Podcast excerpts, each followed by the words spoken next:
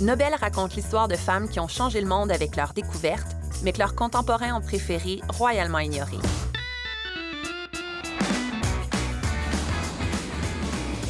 Ici, on remet les pendules à l'heure, on oublie les gants blancs, on met les points sur les i et on tire des leçons à appliquer aujourd'hui.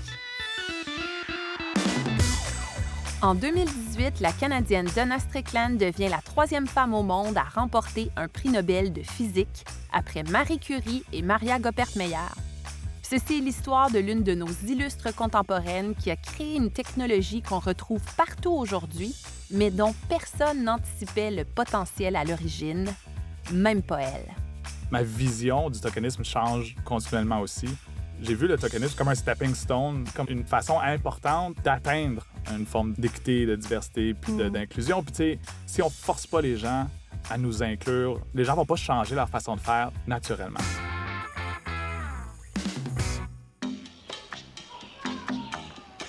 Donna Strickland naît à l'aube des années 60 en Ontario, dans la petite ville de Guelph. Sa famille mène la bonne vie stéréotypée de la classe moyenne de l'époque. Elle a la maison, la cour en arrière, la clôture blanche, la sécurité. Et l'impression aussi de ne jamais manquer de rien. Donna, c'est l'enfant du milieu. Son père est ingénieur, sa mère est femme au foyer.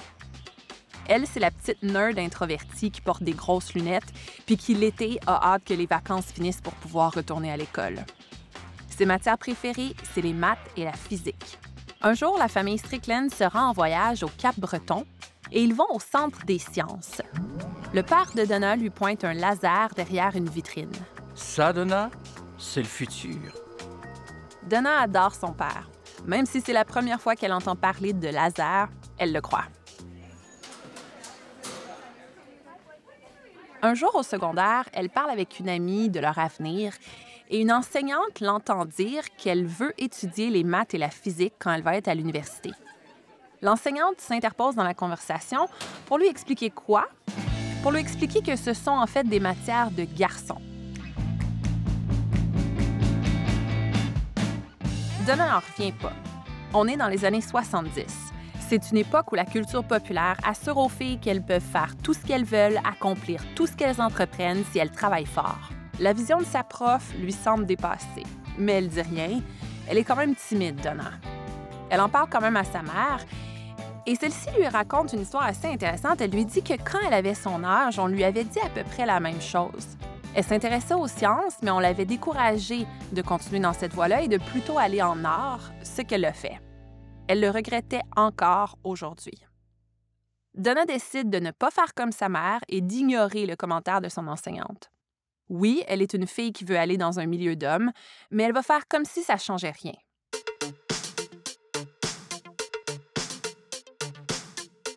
Toute son adolescence, Donna est complexée par sa réputation de bolée. Quand on lui annonce qu'elle a remporté un prix pour ses performances en physique, elle pense même à prétendre être malade le jour de la remise des trophées pour ne pas devoir aller sur scène devant toute l'école aller le chercher. Mais finalement, sa mère l'encourage, elle prend son courage à deux mains et après la cérémonie, plusieurs étudiants vont la voir pour la féliciter, pour lui dire que ça doit être vraiment cool en fait d'être aussi intelligente qu'elle.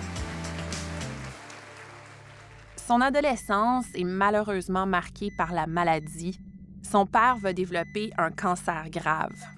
Il est déterminé à se battre contre la maladie par contre. Il fait des recherches et il demande à son médecin de pouvoir suivre un traitement expérimental par radiation. Le médecin n'est pas très optimiste, mais le père de Donna insiste. Et ça fonctionne. Le nouveau traitement lui donne encore 20 ans à vivre. Donna peut voir comment la science et la technologie arrivent à littéralement sauver des vies. Quand vient le moment de choisir son champ d'études à l'université, Donna hésite entre s'orienter vers l'ingénierie comme son père et sa sœur ou vers la physique. Elle trouve finalement un programme à l'université McMaster qui lui permet de combiner les deux, un programme en sciences des lasers. Elle obtient son baccalauréat en 1981.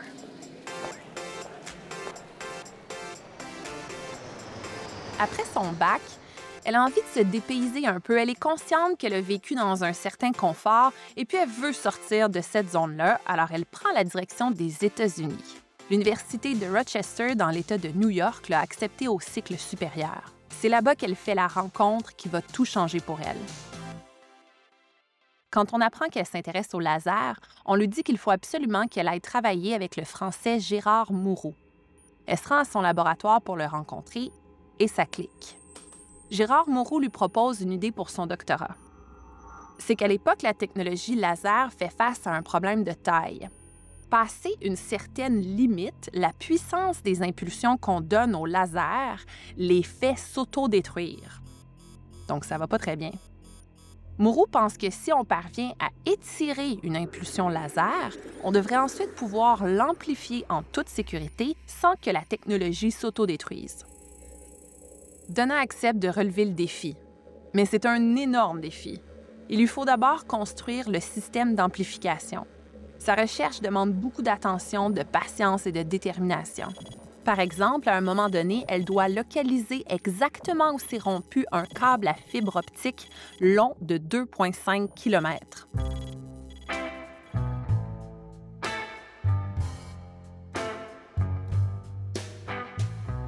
Pendant cette période-là où Donna travaille avec Mourou, elle doit passer beaucoup de temps dans un laboratoire où il y a un autre étudiant qui travaille en génie électrique, lui, et qui s'appelle Doug, qui se retrouve souvent avec elle aux mêmes périodes.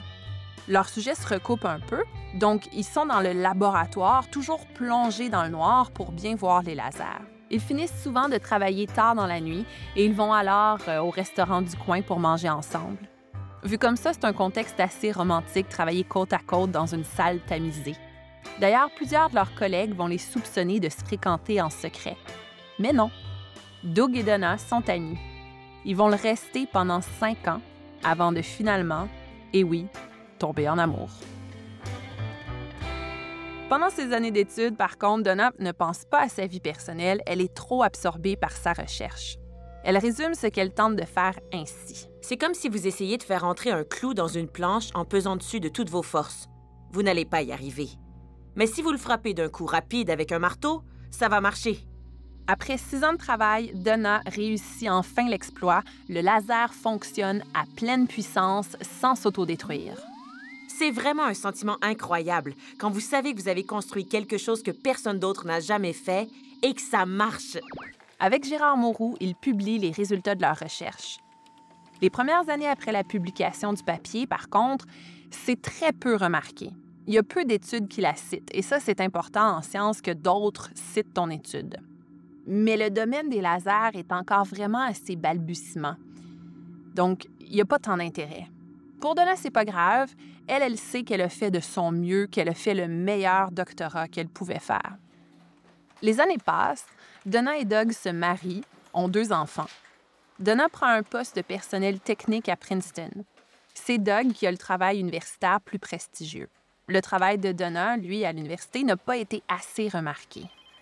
Mais en 1997, l'Université ontarienne de Waterloo offre un poste à Donna. La famille quitte donc les États-Unis et déménage au Canada. Ce qui était imprévisible, c'est qu'avec les années, la technologie laser, finalement, explose. L'étude de Donna et Mourou qu'ils ont fait dans les années 80 s'avère cruciale pour le secteur. Elle est citée de plus en plus chaque année jusqu'à atteindre 4500 citations. C'est que les lasers pulsés ultra courts ont maintenant de multiples applications. Ils peuvent découper la matière avec une précision extrême. Ils sont devenus essentiels dans la fabrication de dispositifs médicaux ils sont utilisés pour la chirurgie des yeux au laser. Ils peuvent déclencher la foudre, créer des accélérateurs de particules extrêmement compacts, voir le mouvement des molécules et produire des sources de rayons X pour la détection précoce du cancer du sein. Bref, ils sont incontournables, tout comme l'est devenue l'étude de Donna. Les gens pensent que les lasers, c'est pour jouer avec les chats. Mais on ne peut pas passer un coup de téléphone sans utiliser un laser. En 2018, un matin d'automne à 5 heures, alors qu'il fait encore noir dehors, Donna et Doug sont réveillés par la sonnerie du téléphone. C'est Doug qui répond. Donna a le cœur qui débat.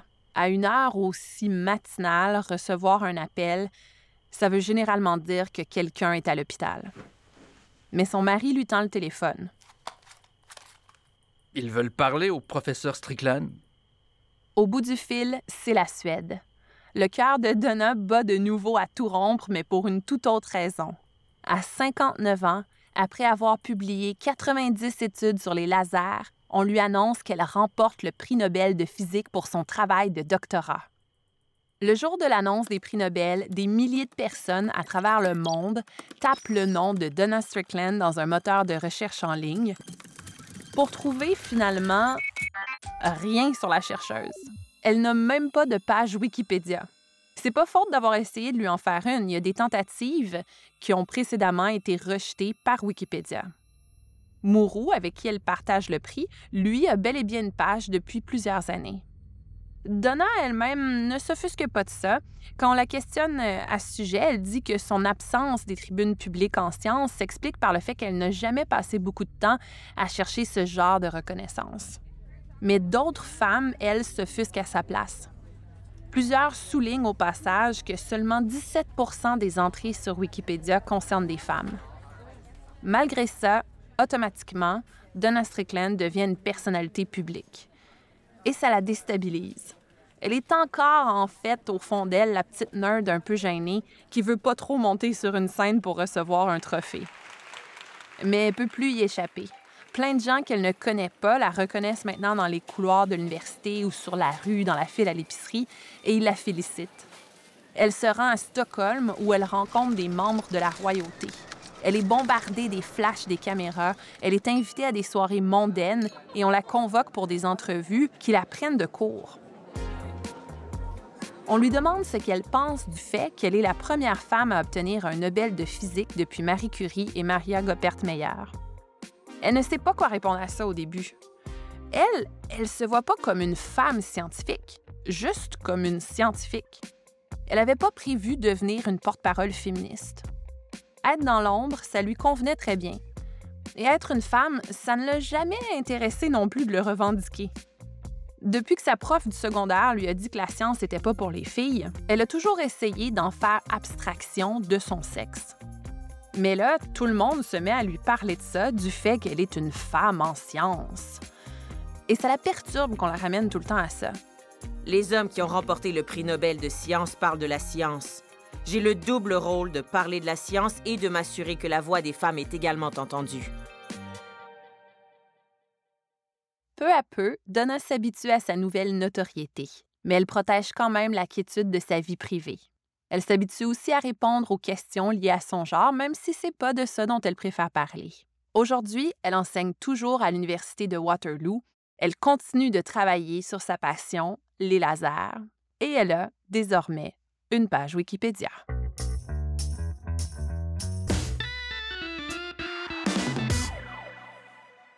Une chose qui m'a surprise en découvrant l'histoire de Donna Strickland, c'est justement sa réaction au fait qu'on a souligné qu'elle était la troisième femme au monde à remporter un prix Nobel de physique et qu'elle n'a pas semblé avoir vraiment apprécié que les journalistes le mentionnent autant. Ça m'a fait penser au tokenisme, ce phénomène où on souligne vraiment à grands traits l'identité de genre ou l'identité ethnoculturelle d'une personne d'une manière un peu problématique. Le tokenisme est un concept moins connu de la culture woke. Alors, on va en discuter avec Tara Chanadi, qui est chercheuse postdoctorale sur les enjeux LGBTQ, qui s'est penchée sur le tokenisme, et Xavier Watso, militant autochtone à Benaki, chroniqueur et TikToker, qui se demande des fois s'il est un token. Bonjour Tara, bonjour Xavier. Bonjour. Quoi, Lily? D'abord, j'aimerais vous demander, pour vous, c'est quoi le tokenisme? Est-ce que j'ai donné une bonne définition de c'est quoi selon vous? Pour moi, le tokenisme, c'est vraiment de, euh, c'est de représenter de façon superficielle, simplement pour faire bonne figure. Fait que c'est vraiment une question d'intentionnalité. Fait que des fois, c'est un peu dur à déterminer, euh, mais c'est superficiel, c'est, pour faire bonne figure, c'est pour cocher une case. Donc, une représentation que je dirais qui est en surface. Et on en a beaucoup. Tu as l'impression qu'il y en a avec les enjeux LGBTQ? Oui, beaucoup, euh, surtout toujours avec les identités les plus, les plus récentes. Donc, on veut montrer qu'on est inclusif de, de, de, toutes les nouvelles dernières identités. Donc, on inclut certains personnages dans des séries télé, par exemple, ou ben, sur des comités de travail, juste pour dire qu'il euh, y a une personne qui appartient à cette identité-là, qui fait partie de, euh, du comité de l'émission, juste pour, juste pour Mmh. cocher une case. Mhm. Xavier, est-ce que tu es d'accord? Oui, 100 Puis même avant, j'avais une idée, puis tu sais, ça m'a forcé à, faire un peu de recherche là-dessus. Puis tu sais, Mm. m- m- ma vision du tokenisme change comme continuellement aussi. Mais, mais pour moi, euh, j'ai vu le tokenisme comme un, comme un stepping stone, tu sais, comme une façon importante euh, d'atteindre un jour une forme de, d'équité, de diversité, puis Mm. d'inclusion. Puis tu sais, si on force pas les gens à, à nous inclure d'une certaine façon, on, les, les- gens les, les- les gens vont pas changer leur façon de faire naturellement. Hmm. Fait que Ça prend du tokenisme un peu dans notre société.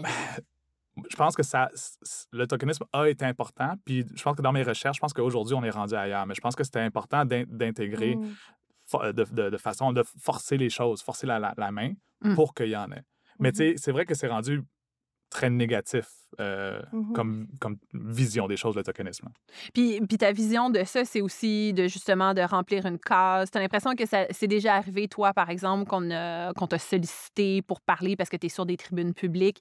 Ouais. Euh, Oui, c'est déjà, déjà arrivé. Puis, tu sais, en même temps, j'étais content de pouvoir le faire parce que j'avais la chance, justement, de partager euh, ma culture, mes traditions, ma langue, même si je savais qu'on m'utilisait d'une certaine façon. Puis, je l'ai vu comme, comme une façon de, de- de- comme une opportunité. Sauf que de nos jours, si, si en- en- s'il y a juste une personne qui est invitée, ben là, je trouve que maintenant, c'est rendu presque insultant. C'est- on n'est plus rendu à l'ère d'une seule personne. Il faut que ton faut que tu élargisses puis que tu ailles en chercher plus, parce que sinon, c'est ça. Ça devient, ça devient une façon juste de, de, euh, de se dédouaner, mettons. Pouvez-vous me donner un exemple de tokenisme, de à quoi ça ressemble comme concrètement, quelque chose que vous avez vécu ou vu?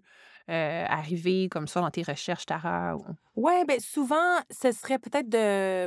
Ben moi, ça m'est arrivé souvent dans des comités, mettons des comités gays, des comités LGBT qui veulent montrer qu'ils sont ouverts aux expériences des femmes aussi. Donc, je vais être la token lesbienne, puis je me tokenise moi-même. Tu sais, je, je le On dis peut tout le temps. On peut- s'auto-tokeniser. c'est ça, on peut se- Puis je trouvais ça intéressant, justement, ce que tu disais, Xavier, que justement, c'est pas. Il y a un peu un aspect. C'est pas noir et blanc. C'est assez complexe de définir c'est quoi du tokenisme ou pas, parce qu'on peut le faire, nous, on en a besoin dans une certaine mesure. Fait que, en tout cas, c'est quand même assez complexe à déterminer. Puis je trouve, pour moi, ce qui déterminait ce qui était du tokenisme ou pas, c'est est-ce que ma voix était vraiment là pour faire un changement? Est-ce que est-ce qu'on allait m'aider à avoir du financement pour mes projets, euh, pour euh, les femmes de la diversité sexuelle, ou est-ce que j'étais juste là pour le moment, pour montrer, euh, pour, euh, pour la surface, pour une affiche, euh, pour un, pour vraiment, comme, en tout cas, pour un visuel? On, Est-ce dit, que- on a une femme! oui, c'est ça, c'est ça. Ou est-ce que c'est par qui, qui le fait, euh, pour qui, euh, pour qui on fait ces représentations-là, puis est-ce que ça vise à changer les conditions, à aider à faire émerger quelque chose de ça aussi? Fait que je pense que c'est tous ces questionnements-là que j'avais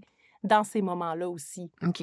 Est-ce que tu as interviewé aussi des gens qui avaient vécu du, du tokenisme dans Oui, tes beaucoup. Ben, c'est ça, c'est intéressant. Il y avait, par exemple, une femme racisée qui, euh, qui disait qu'il y avait un comité de Montréal-Nord qui l'avait approché pour lui demander de venir sur le comité, mais elle vient pas de Montréal-Nord.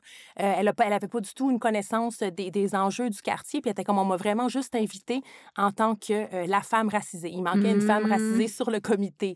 Fait que ça, c'est un des exemples parmi, euh, parmi tant d'autres, ou souvent, juste euh, dans, dans un autre congrès, de vouloir inviter une personne trans juste pour dire qu'on a une personne trans. Puis en même temps, durant la discussion, il y avait des événements super transphobes. Il y avait des personnes qui faisaient des commentaires transphobes et qui n'étaient pas, euh, qui étaient pas adressés. C'était pas un environnement qui était, euh, qui était ouvert, qui était welcoming pour les personnes trans. Mais on voulait quand même montrer que, ben oui, il y avait une personne trans qui était ici. Fait que Mm. ça, on j'avais violent. catapulte finalement quelqu'un d'une minorité pour dire Ouais. comme hey on se préoccupe de cette minorité mais dans les Mhm. faits pas, pas pantoute. Oui, oui, oui, vraiment, Mm. c'était violent. Mais j'ai un, un bon exemple aussi, je pense, qui démontre euh, cette dualité-là, là, euh, sans lien avec les élections qui, qui viennent d'arriver. Tu sais, Mm. tu regardes, mettons, la CAQ. La CAQ qui ont euh, réussi à faire élire la première femme Mhm. autochtone au Québec, tu sais, Catherine Champagne-Jourdain. Puis les émotions que j'ai vécues étaient tellement, Mm. tu sais, un mix, un mélange d'émotions parce que d'un côté, on est full heureux d'avoir d'avoir une, une première femme autochtone élue, mais Mhm. après ça, est dans un parti où- qui refuse de reconnaître le racisme systémique, par exemple. Mm. Sais, Il y a plein d'autres problèmes d'un point de vue autochtone. Puis toi, Xavier, ça t'est déjà arrivé, euh, même quand tu étais jeune, là, de- d'être tokenisé, puis tu t'en rendais pas nécessairement compte à cette époque-là? Oh mon Dieu. Ouais, ben, je sais pas si c'était tokenisé ou juste utilisé tout court. Sais, comme au secondaire, euh, euh, le spectacle de fin d'année, mettons, de mon secondaire 5, ça, je pense que je l'ai jamais raconté dans aucun podcast. euh, ça- ouais. Ouais, c'est parce que je suis gêné de, de cette affaire-là. Tu sais, Euh, je voulais tellement faire partie aussi de, des élèves cool tu sais, de mon secondaire. Fait que le spectacle de fin d'année, c'était un- un- une histoire d'un personnage qui se promenait, puis tu sais, il y avait plein de tableaux. Puis moi, mon tableau, ben, c'est un tableau où est-ce que le gars, il allait sur une réserve, puis il achetait des cigarettes, puis des armes de contrebande. Puis moi, j'étais l'Autochtone déguisé, là, tu sais, qui Mm. vendait ça. C'est weird que ça a passé au secondaire, mais anyways, Ouais. c'était quand, même- quand même intense. Puis j'avais mis la coiffe à, à mon, à mon oncle, mais c'est comme une affaire, une affaire sacrée. Puis en même temps, j'étais tellement content de faire partie de la gang à ce moment-là, mais maintenant, avec du recul, je trouve ça comme aberrant. Mhm. Fait que, je- tu sais, dans, dans ce contexte-là, je pense pas vraiment que c'était. Je sais pas si c'était du tokenisme dans le sens que les autres, ils n'avaient pas l'intention de faire bonne figure. Là. Ils avaient juste l'intention de m'utiliser en tant qu'autochtone. Ouais, ouais. Mais, mais sinon. Il y avait euh, besoin d'un autochtone très stéréotypé. Puis ils se sont dit, ah, Xavier, On- il est autochtone, ben ouais. c'est le bon match. c'est parfait, Au moins, on va pas, on va pas mettre un faux, un faux autochtone. Ouais. Mais je pense pas que c'est mieux en bout de ligne. Ouais. Puis sinon, ben, des, des moments où je sais pas si ça a vraiment été ça, mais moi, j'ai. euh, tu sais, je le dis toujours en blague, puis peut-être que c'est vrai, peut-être que c'est pas vrai. Tu sais, des affaires que je ne saurais jamais. Mais tu sais, pour avoir été accepté au cégep puis à l'université, moi, j'avais pas du tout les notes. là. J'étais vraiment, vraiment pas bon à l'école. Puis en bowling, j'ai été accepté à Brébeuf puis à l'UQAM, tu sais, quand même dans des, dans des programmes contingentés. Fait que, est-ce- tu sais, je me demande, est-ce qu'ils ont coché une case puis j'ai réussi à rentrer là? Puis après Mm. ça, si on coché une case, moi, ma vie a changé grâce à ça. Mm. Fait que, tu sais, Fait que ça a été bénéfique. Ouais. pour- ben oui. Fait que là, I don't know. Tu sais, je, Mhm. puis je le saurais jamais, je pense. Là. Je pense pas que c'est. Ils vont, je peux pas les appeler. Hey, bref, t'as fait. tu m'as-tu pris juste à cause de ça? Je J'avais-tu des bonnes intentions, Brébel? Un truc que je trouvais super intéressant, j'avais été dans une conférence récemment, il y a, ben, comme deux semaines à, Vancouver, il y avait eu le congrès Two Spirit. Puis la, conférence d'ouverture, après, dans le congrès qui suivait du euh, Community-Based Research Center, c'était la conférence d'ouverture, c'était une conférence Two Spirit. Fait que, tu sais, je me disais, tu sais, c'était juste pour cocher une case, tu pour montrer qu'ils sont inclusifs, mais la, personne qui ont pris était comme, OK, je suis pas là pour vous faire sentir bien, je suis pas là pour vous mettre à l'aise, Euh, vous mettez votre 2S partout dans vos programmes, puis comme je suis tannée de voir ça, de juste qu'on qu'on essaye de dire que on veut cocher la case autochtone, on veut cocher la case 2S, alors qu'il y a des conditions économiques structurelles à regarder. Euh, on n'est pas là pour euh, avoir l'air bien sur un rapport, pour que votre Mhm. rapport ait l'air plus inclusif. Puis ça, j'avais trouvé ça vraiment cool parce que euh, c'est pas c'est une conférence qui nous qui met mal à l'aise c'est pas un choix facile de juste comme ah merci de m'avoir invité je suis tellement contente d'être ici vous êtes tellement inclusif tu sais c'était comme c'était ça- ça a brassé quelque chose là. puis en tout cas ça j'avais trouvé que c'était un exemple de de comme entre de partage bien fait Ben, j'aime ça. Puis, tu sais, c'est justement, euh, j'étais à la disque, là, puis sur scène, c'est ça que j'aurais aimé Mhm. pouvoir dire. J'aurais j'aurais aimé Mhm. pouvoir comme brasser la cage. Puis, j'en avais parlé avec la personne avec qui j'étais, là, Aïcha Bastien, puis on regardait mon texte, puis ils m'ont donné, ils m'ont donné juste 15 secondes, tu sais. Fait que j'ai finalement juste pu dire comme une phrase, mais on aurait aimé ça leur dire comme ben c'est, on n'est pas ici juste Mhm. pour que vous vous sentiez bien là, tu sais, Mm, on est ouais. ici parce qu'on est chez nous puis parce que c'est important notre représentation Puis, en tout cas je serais parti sur une grosse Mhm. affaire mais j'ai dû couper ça court puis euh, on a changé quelques mots mais c'est ça c'est, c'est, c'est le fun avoir l'opportunité de, de, de choquer un peu là parce qu'il faut réveiller les gens que on n'est pas juste là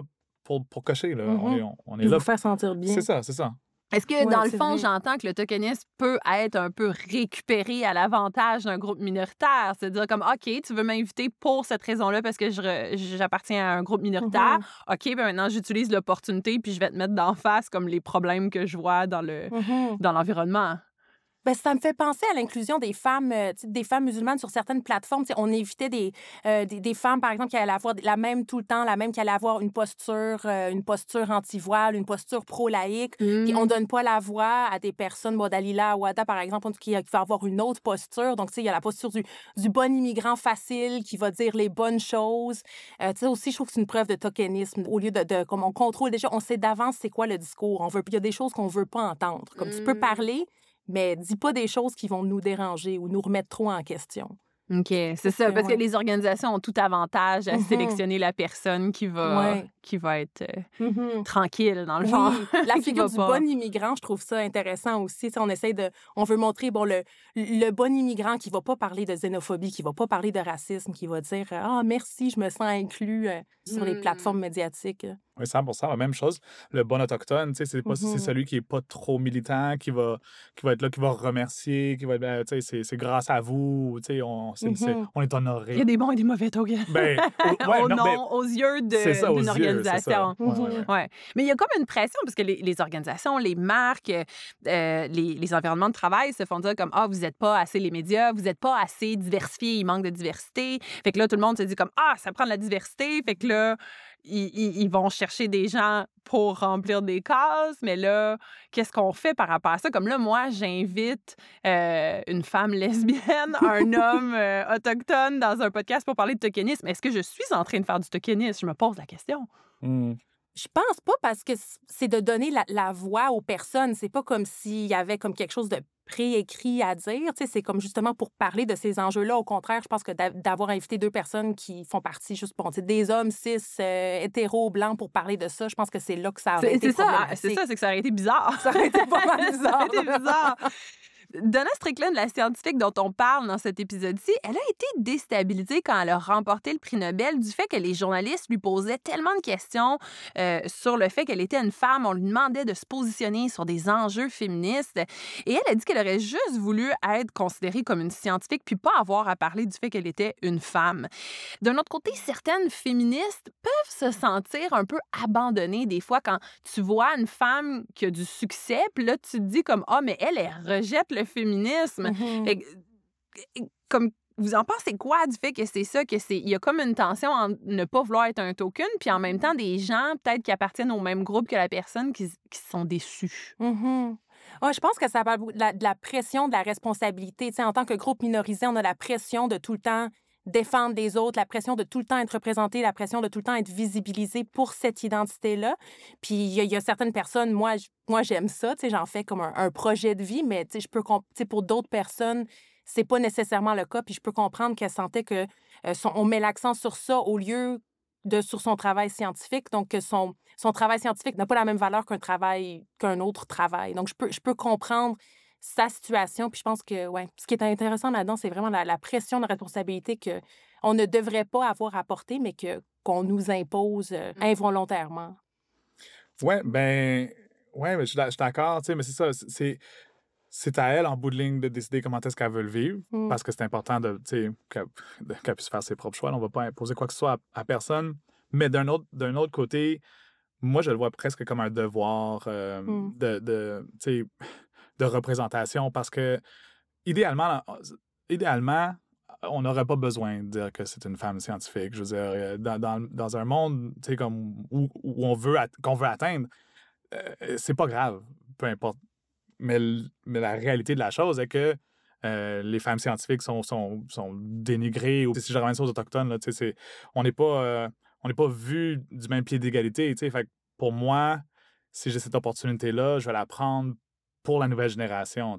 Comme beaucoup d'actrices qui comme qui aiment pas qu'on parle de leur orientation sexuelle, puis les communautés lesbiennes, bi, queer qui sont frustrées, qui sont comme mais parle-en, tu sais comme Mm. en tout cas, il y avait tout eu ce débat-là avec euh, Kristen Stewart pendant longtemps, comme pourquoi elle n'en parle pas, pourquoi elle se nomme pas, pourquoi est-ce qu'elle s'identifie pas, mais comme c'est honteux un peu. T'as l'impression que c'est ça, l'image que la personne. ça. Oui, fait qu'il y a cette frustration-là, mais en même temps, bon, c'est sa vie privée, c'est sa vie personnelle, puis c'était intéressant, ces discours qu'elle avait par rapport à ça, était comme, je ne dois ça à personne, je ne dois Mm. pas euh, un, coming out ou de mettre de l'avant ça, euh, personne, je, ne suis pas une représentation de... euh, des, bon, des identités lesbiennes ou bisexuelles. Donc, je trouvais ça intéressant. Fait que qu'est-ce qu'on fait pour faire, pour respecter le principe de la diversité sans faire du tokenisme? Qu'est-ce que, avez-vous des trucs, des conseils ou? c'est vraiment de, de se questionner qui, qui, qui est derrière qui est derrière, par exemple, le fait d'inviter une personne pour représenter. Donc, pourquoi, euh, pour qui on fait ça, euh, dans quel contexte? Fait qu'il y a plusieurs questions à, se poser sur, sur le pourquoi et à où on veut en venir en invitant cette personne, en représentant cette personne. Puis surtout aussi, je pense qu'il est important, c'est de donner les, les rênes de la production dans des séries télévisées, par exemple, à des personnes qui sont issues euh, de, la diversité quelconque, que ces personnes-là puissent activement participer. Hmm. Donner un pouvoir Oui, réel, exact, exactement, c'est ça, au lieu de juste donner... bon, un rôle de figurant. Mais c'est dur, là, tu sais. C'est ça. euh, Comme je disais, je pense pas qu'on on est dans un monde où est-ce que. euh, où est-ce que tout est. Où est-ce que tout est paritaire, où est-ce que la diversité est réellement représentée. Fait qu'il il faut. Faut forcer les choses. Puis si ça doit passer par le tokenisme, ben, on va commencer par ça. Je pense que ça, c'était peut-être il y a 10-15 ans. Je pense que maintenant, on est rendu ailleurs. Puis j'espère que le tokenisme qui a eu lieu a mené à de quoi. Puis c'est là que tu vas voir les réelles intentions des, des compagnies ou des, des organismes qui ont, qui ont fait ça. Est-ce qu'ils ont sont encore à faire du tokenisme ou ils, ont, Mhm. ré- ils ont grandi puis là sont, sont rendus plus inclusifs puis après ça? C'est surtout c'est quoi leur leur, le- leur suivi? Une fois que ça s'est fait? Est-ce que là ils s'assoient sur leur laurier ou finalement ben ah, Une fois que la photo est une prise. fois que la photo est prise Ah, c'est dur, Ouais. être woke. Oui, c'est épuisant. pas facile. Euh, moi, je voulais rajouter quelque chose. euh, des fois, il y a des, des- des gens qui sont pris comme token dans une compagnie, puis là, ils sont dans un cubicule, puis sont, tu sais, comme entourés de Mhm. gens comme, qui sont vraiment pas intéressés à les entendre parler de comme quoi que ce soit. Fait que pour ces personnes-là, tu sais, t'es, t'es pris, t'es, t'es comme isolé, puis là, t'as été, tout le monde te regarde comme la, la coche qui a été casée. Fait que ça peut être vraiment, vraiment difficile, Mm. euh, le, le tokenisme pour certaines personnes. Pour moi, ça, moi c'est super. À, j'étais à la disque. Je Moi, pas me plaindre, là. je vais le prendre, tu sais. Mais, mais pour d'autres, ça peut être extrêmement difficile. puis Ça, Mhm. peut, tu sais, ça peut mener à Mhm. comme, la, la dépression puis des affaires comme difficiles. Là. Hmm. Mais non, mais c'est ça. Fait que c'est- c'est- tout dépend de- du contexte. Là. Alors, Donna Strickland a-t-elle été tokenisée parce qu'elle était seulement la troisième femme à recevoir un prix Nobel de physique? Oui, c'est assez évident. Ce qu'on peut espérer par contre, c'est que la quatrième, la cinquième et la sixième femme qui le remporteront ne seront pas obligées de porter le même poids qu'elle, que ça ira davantage de soi qu'une femme atteigne ce niveau de reconnaissance. Et à ce propos, l'histoire de Donna est inspirante aussi parce qu'on peut se dire que, comme elle, peut-être qu'un jour, on remportera des prix pour des choses qu'on aura fait 30 ans auparavant. Qui sait? On peut bien rêver.